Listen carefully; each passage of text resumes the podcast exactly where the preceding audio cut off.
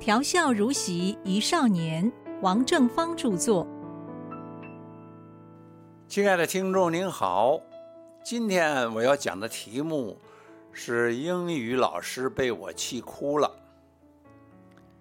下一节英语课，老师刚刚进了教室，同学们就按照我们计划好的方案呐，举手发言，一个接着一个的陈述为什么必须要发回考卷来。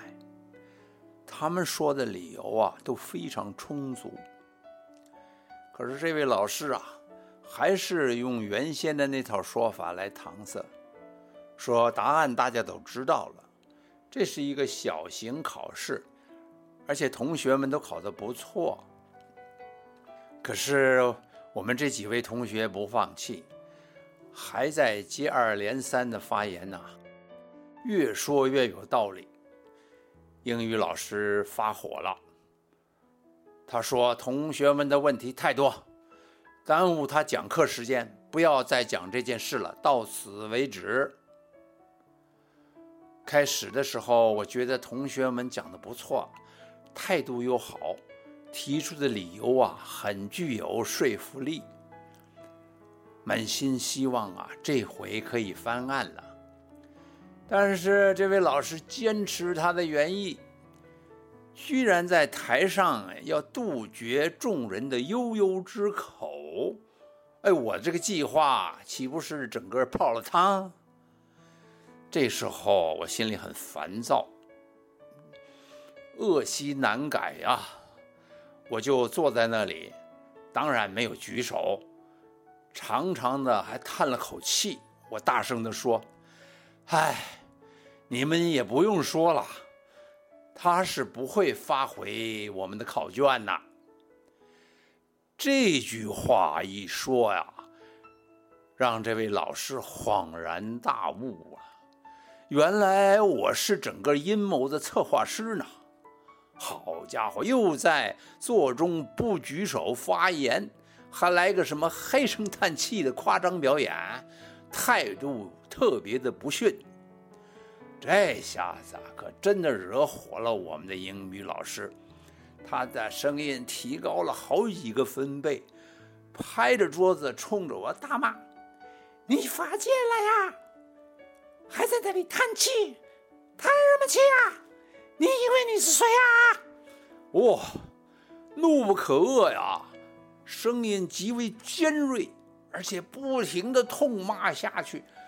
隶属我的长期在班上不守规则的种种恶性，我的态度轻佻，口不择言，对师长不敬，那个罪状简直多到说不完哦。这堂课就听他在不可止的骂我，骂来骂去，骂到伤心的地方啊，他竟然止不住的哭了出来了。然后拿出卫生纸来，用力擤鼻子，声震屋瓦。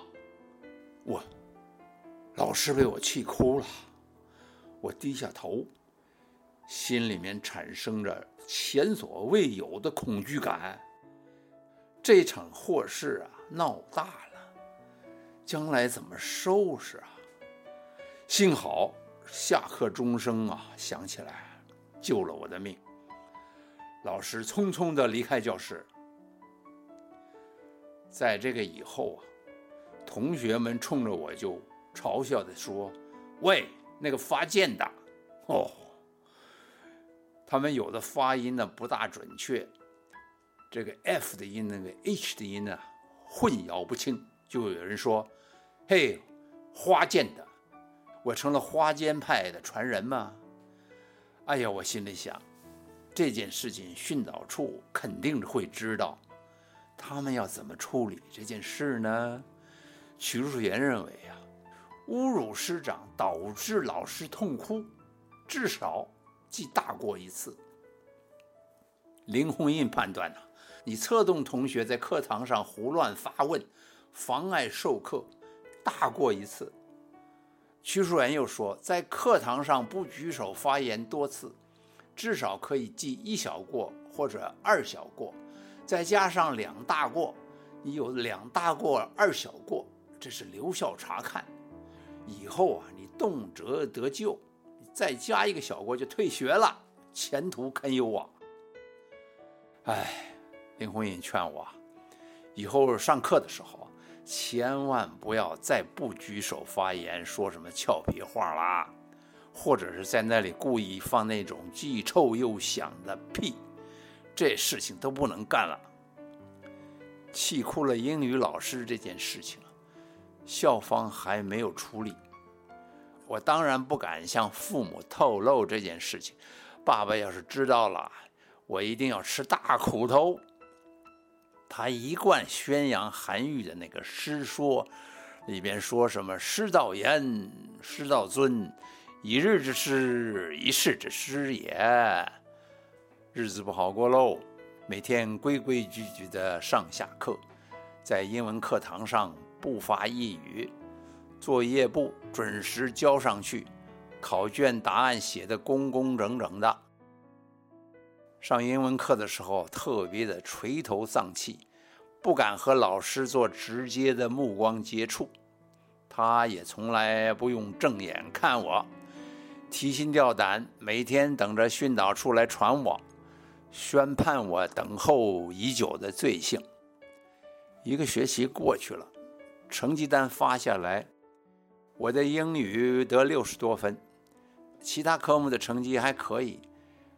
得以升上高中三年级，气哭了。英文老师的事情传遍高中部，但是训导处根本没有叫我去谈话，这件事情也就没有下文了。但是那次月考的考卷始终没有发回来，我真的只考了七十六分吗？至今仍然是个悬案。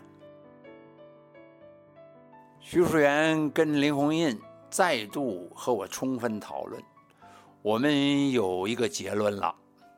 结论是怀疑某生作弊，但缺乏证据，强行扣分以泄私愤。事后又不发回考卷来掩饰，这件事在理上是站不住的。但是该生态度不逊。导致老师泪崩，确属不敬师长的恶劣行为，双方都有不是，追究下去又很难处理，所以就不了了之，由他去吧。徐林两位啊，都认为我这是在蓄意闹事，但是也凸显出我有点煽动群众情绪、鼓励风潮的能力。幸亏那是个造不起反来的时代，要是在满清末年呢，我说不定就是黄花岗七十二烈士之一了。这只是瞿淑媛、林红印和我三个十六七岁小孩的粗浅论断，姑妄听之吧。高中三年级的英文老师张振铎，是一位满头银发的老太太。